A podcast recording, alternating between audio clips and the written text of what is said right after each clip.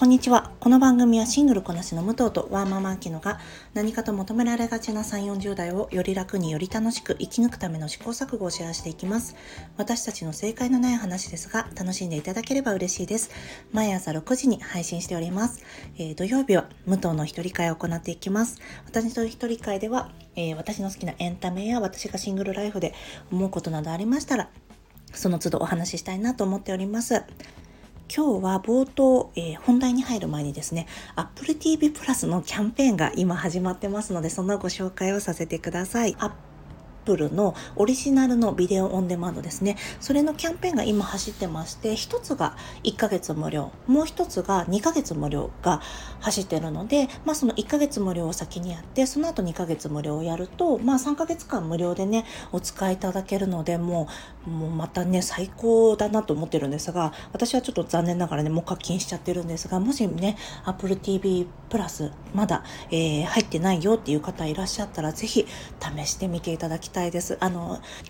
以前ですね、Apple TV プラスのすすめという回を行っているからいい、すごい Apple TV プラスって面白い作品がいっぱいあるんですよ。本当にちょっとこれ、これちょっとどうかなっていうものでも、なんだろうな、その辺のテレビのクオリティにはかなわない。本当に面白い良作がたくさんあります。で、えー、来週あたり Apple TV プラスまた作品紹介したいなと思ってるんですが、今日ちょっと冒頭に一つだけ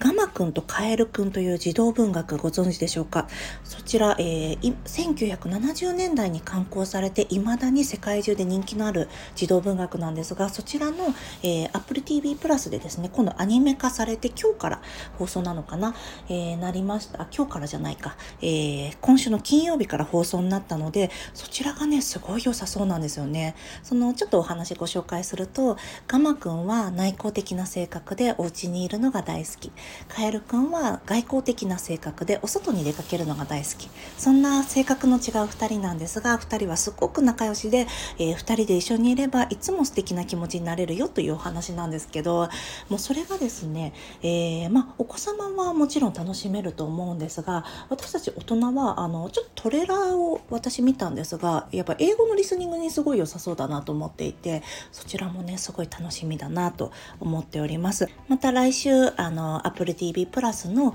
えー、紹介会をおそらくすると思います。あの、ご興味ありましたらぜひお願いします。キャンペーンの URL をこの放送のリンクに貼っておきます。別に私の PR 案件とか全然そういうのじゃなく、あの、よかったら使ってみてください。では今日なんですが今日は、えー、ゴールデンウィークのビンジウォッチにおすすめのドラマ2本ご紹介いたしますまずディズニープラスのバツイチ男の大ピンチもう1本が Amazon プライムの戦慄の絆です。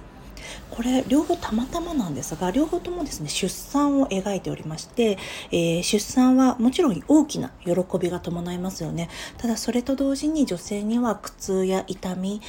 を伴う作業でもあります。そんな出産というですね喜びとあと不可逆さみたいなものを扱った作品でもあります。ではまずディズニープラスのバツイチ男の大ピンチ。をご紹介いたします。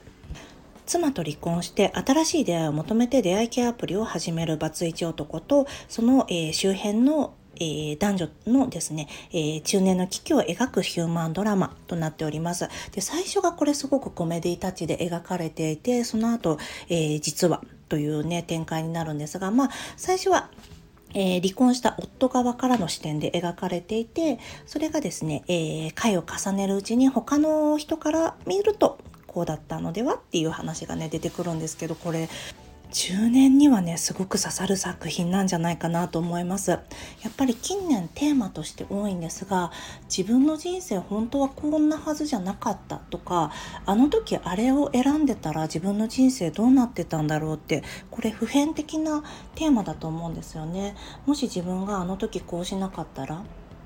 私たちはやっぱり自分たちの選択の積み重ねで今の自分があるからあの時の選択っていうのをどうしても考えてしまいますよね。先ほども申し上げた通り、えー、最初はですねジェシー・アイゼンバーグ扮する、えー、トビー・フライシュマンの方が妻に対して気が強くて上昇志向の高い妻と、まあ、ドクターとして患者にも丁寧に接する、えー、善良な自分という辞任で、えー、ドラマが進んでいってそれがすごくコメディタッチで描かれててすごく面白いんですがああとこれすごく過激なねセックスシーンがあるのであのコメディではあるんですがそれだけご注意ください。そうそうなのでねあの最初テンポもよく見られてすごく面白いなと思っているとあれ？これもしかしてすごい不穏な空気が流れてくるぞとあの視点を変えると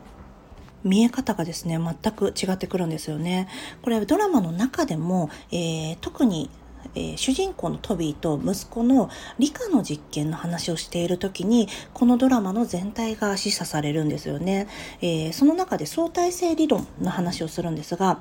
同時に起きた出来事でも視点によって見え方は変わってくるというような話をしていたりどんなことでもあの蓋を開けてみないと中身はわからないんだというような話があってですねそれが、えー、人生であったり結婚生活に対しての、えー、教訓や示唆を含んでいます。ね、この中に出てくるですね中年、えー、中年の男女がまあ大体4人ぐらい出てくるんですがもう自分はこうじゃなかった本当はこういうこんな人生のはずじゃなかったっていうのをどうしても結婚を選んでいるとその、えー、配偶者のせいで自分はこの立場にいるんだとか、えー、結婚をしたせいでという自分の人生の因果関係をねちょっとそこにだけ、えー、見出してしまいがちになってしまうんですが実はそうじゃない自分も、えー、年を取って変わっていくんだということが描かれています。で以前ですね、あのー、このポッドキャストの中でも、えー、フライシュマン・イズ・イン・トラブルっていう現代を、えー、ご紹介してお話ししたんですがその中で描かれる育児についてちょっとご紹介しますね。あの多分英語圏でよく言われてることなんじゃないかなと思うんですがお母さんが先に酸素マスクをつけないと子供は助けられないよっていう慣用句みたいなものをよく聞きますよね。それをこのドラマの中では多用してるんですよね。で先ほど申しました通り気が強くて上昇志向の高い妻だと思われていた妻は見え方を変えればまず自分の酸素マスクをつけていたんだなということに私たち視聴者は、えー、気がつくわけです。これどちらの視点から見ても何て言うんですかねどちらも悪くないんですよねどちらも自分の人生における幸せをね、えー、もがいて探しているだけなのにどうしてもすれ違ってしまうことってあるよなと思ってなんだろう切ない気持ちになっちゃうんですがなんだか漠然たる不安がすごく自分の世界を覆ってしまうなと思ってしまう時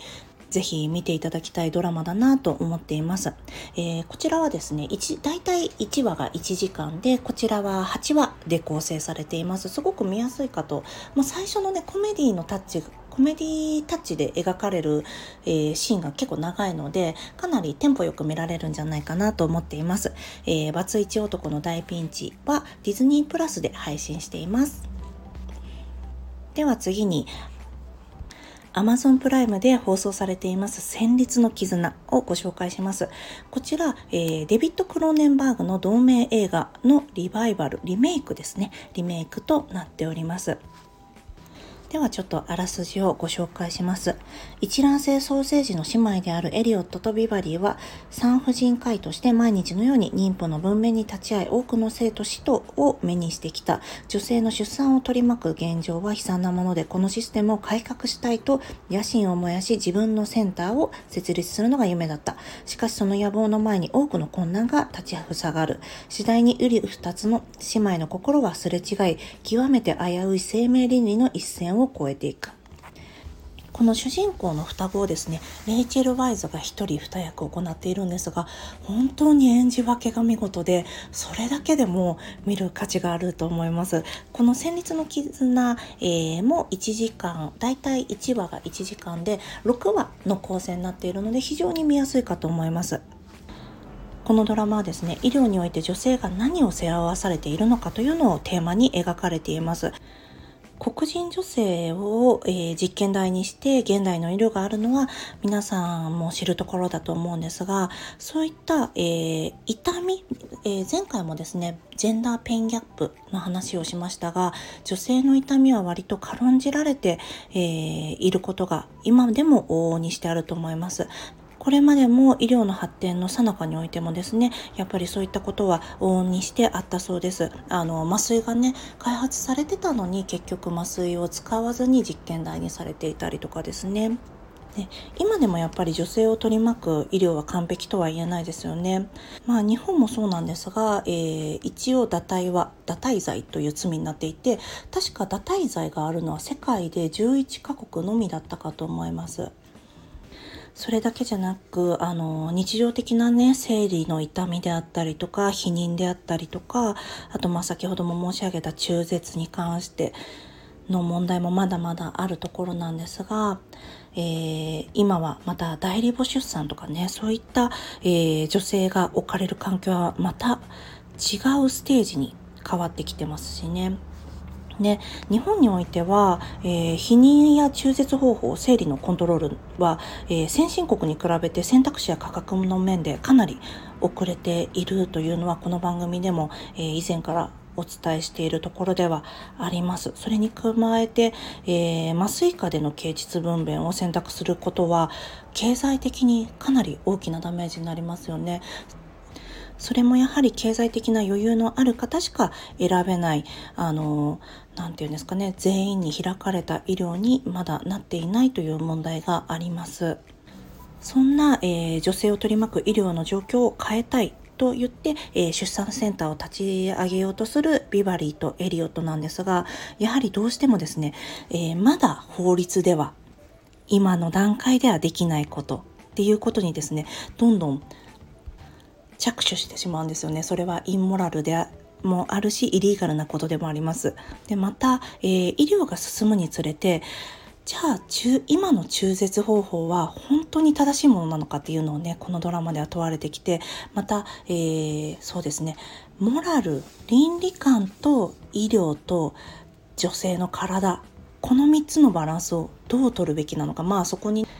えー、宗教の問題、まあ原理主義者とかそういった問題もね、絡んでくるかと思うんですが、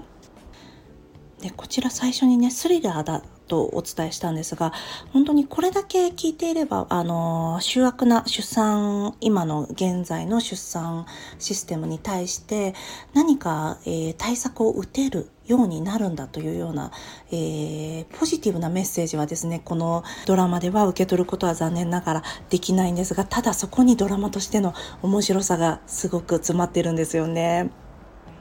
でこのドラマの中でですねまたこれがすごいいい切れ味だなと思っているのが出産センターを立ち上げるために、えー、出資してもらう人を探すんですがその出資者がですねオピオイド危機に関わっていたとかそういったね情報が出てくるんですよね。それがまた医療業界と何て言うんですかね富裕層との関係性というのがやっぱり見えてきまして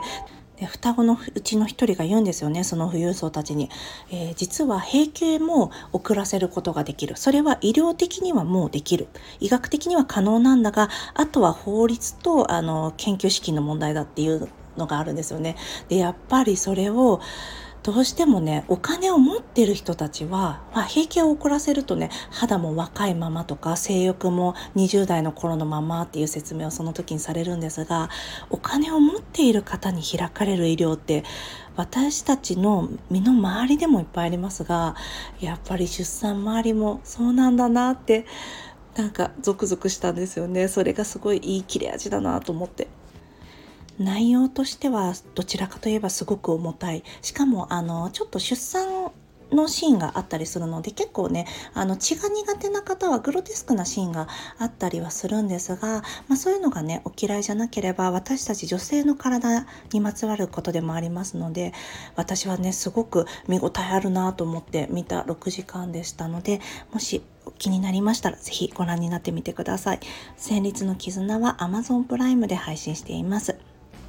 では今日も聞いていただきありがとうございます。あの最後になるんですが、月曜日に、えー、私たちエブリシングエブリウェアオールアットワースの今更なんですが、ネタバレ感想会を配信する予定です。で、そちらが申し訳ありません。ちょっとですね、えー